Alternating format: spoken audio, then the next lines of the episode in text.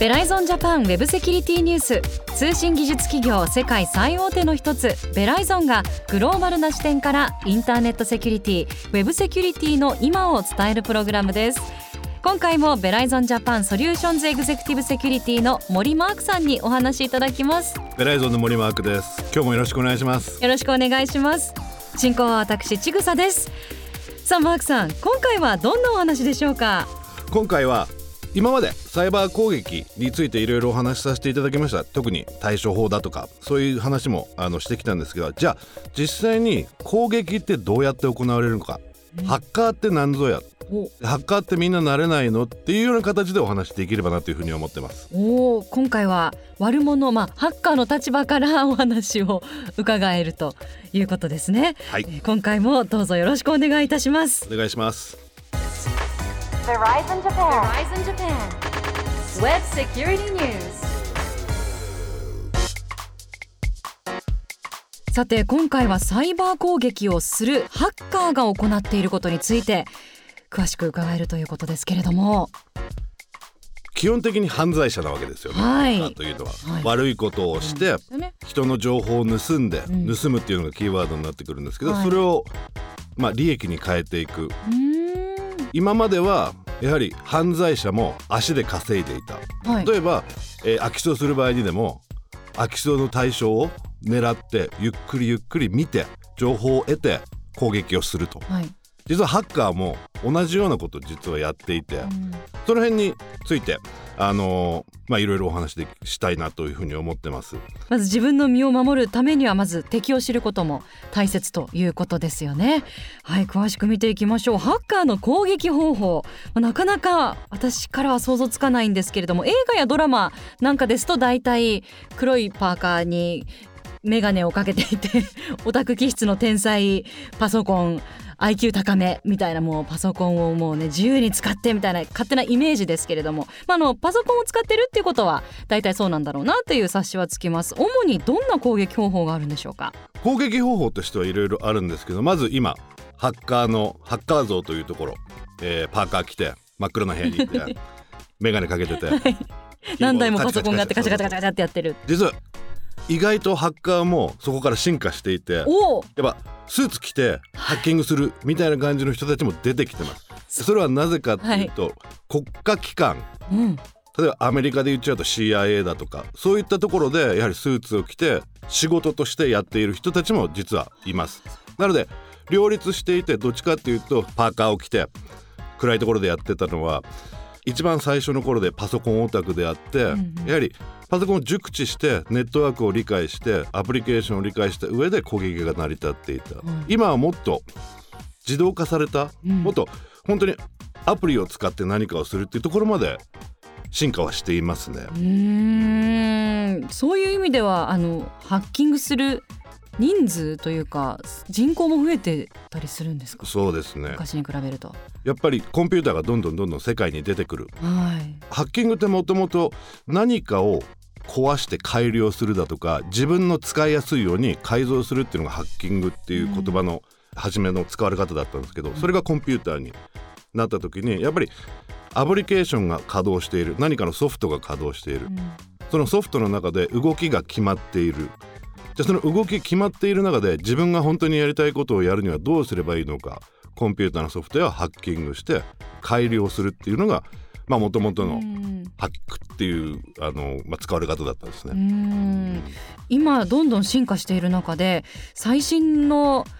攻撃方法というとどういうものが今主流なんですか、最新の攻撃方法はあの実はこの流れでお話しするとフィッシングメールを出してランサムウェアを仕掛ける仕組み実は変えます。パソコン用にアプリケーションとして変えます、特にランサムウェアに関しては下手な鉄砲を数打ち当たるじゃないですけどすごく大勢の人に送って誰か一人でも引っかかってくれてお金をくれればうん。儲けもんなわけじゃないですか。はい。でまさに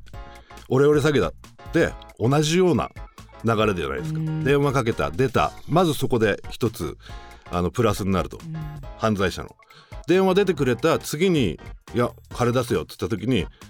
怖がって「はいはい」っつって出してくれるのが例えば最初に1万人で電話した。10人が電話出てくれた。10人のうち1人が「分かりましたお金払います」って言ってくれた時に成功する。ランサムウェアは全く同じで今度はじゃあ自動的にそのオレオレ詐欺じゃないですけど金を出せ詐欺をしようと。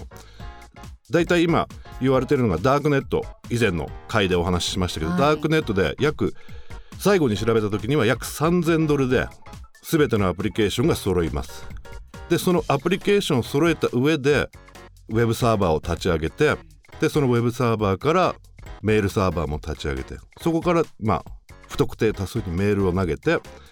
ランサムウェアを仕掛けていくと。ランサムウェア引っかかったらサーバーにウェブサーバーに対してこいつ引っかかったよっていう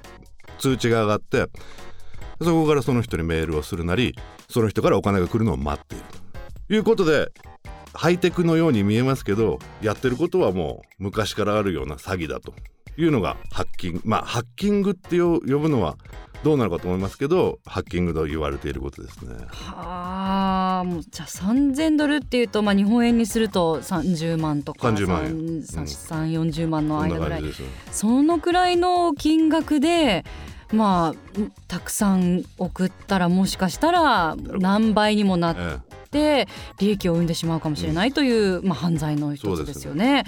そう思うと昔はそれこそ、ね、映画やドラマなんかで出てた頃、ハッカーらしいハッカーが出てた頃っていうのは専門の一部の方の犯罪だったけれども今となっては本当にこうパッと見普通の方でもこのツールさえお金かけてうん。手に入れれば立派なハッカーの犯罪者になれてしまうということですよね。そうですね。犯罪者にはなれます。でもうん。ここでハッカーと言われてる人たちにも重要なポイントが出てきてはい、あのハッカーといえども実際に自分の足でその情報を集める人間。でそれは今あの例えばの話ですけど Linux っていう OS がフリーで今世界中に出回ってるんですけどすあのもう昔からあってそこに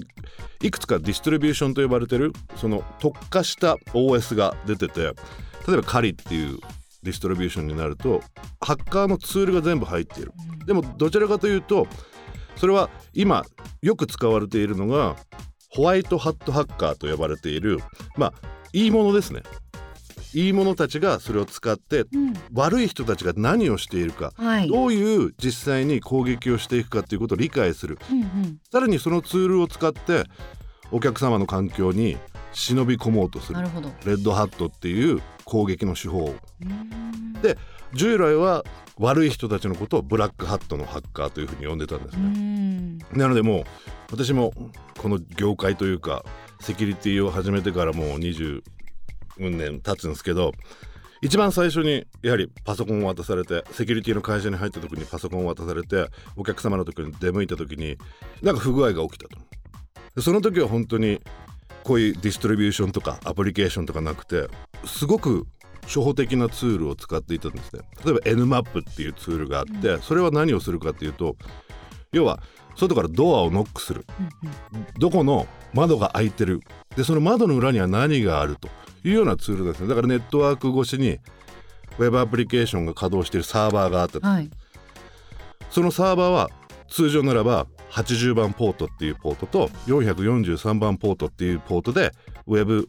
えー、と HTTP、HTML のトラフィックウェブページのトラフィックをあのサーブするようになってるんですけど他にポートが6万5千個あって、その6万5千個の中から何が稼働していてその裏に何がうん動いてるかっていうことをまず調べなきゃいけないです。でその後にポートに対してこういうパケット投げてみようとでそれは例えば80番が空いてるんだったら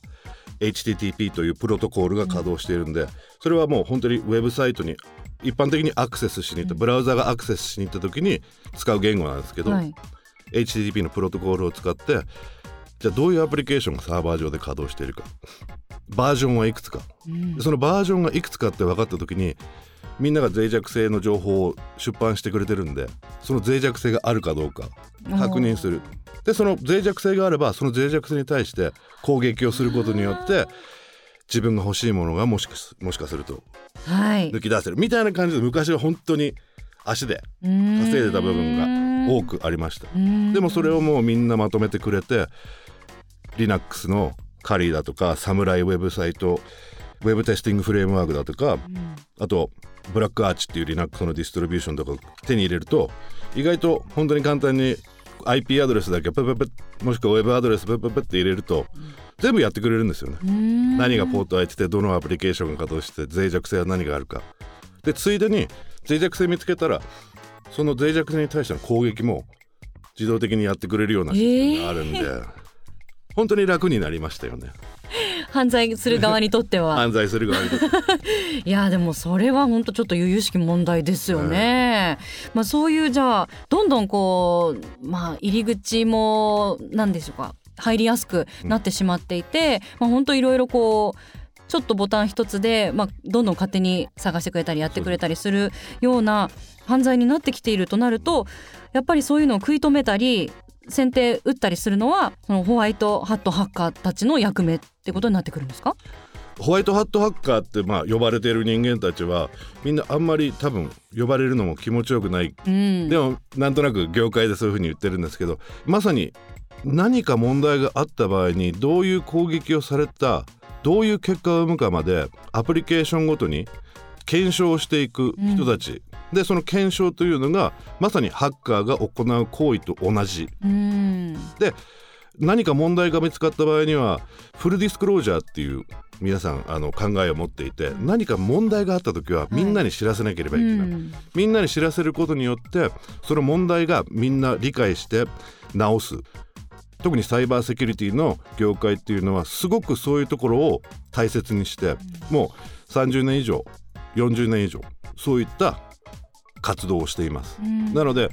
本当にコンピューターがこの世界に出てきて一般的に利用されるようになって80年代初めはい。日本でもパソコンメーカーがいろいろ出てきてパソコンを使うようになってでモデムが入ってきて BBS にアクセスした。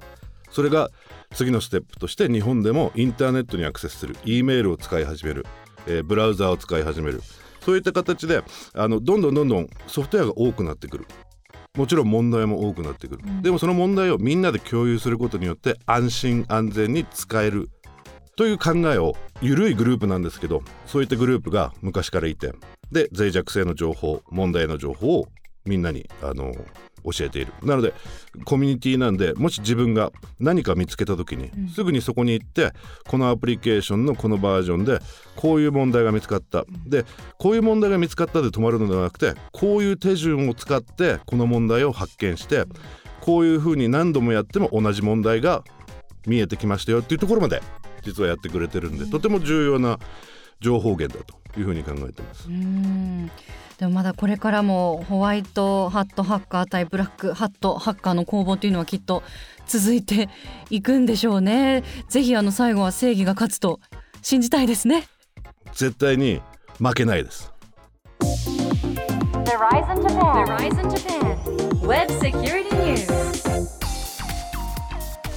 今回のベライゾンジャパンウェブセキュリティニュースいかがでしたでしょうか？いやウェブセキュリティについてもっと詳しく知りたいという方はぜひベライゾンジャパンのオフィシャルホームページご覧になってみてください。さあマークさん今日も大変勉強になりましたが次回はどんなお話でしょうか？今日はあのかなりエキサイトして話してしまいました。あの実は自分が一番あの今までやってきた中で面白いことだったんで、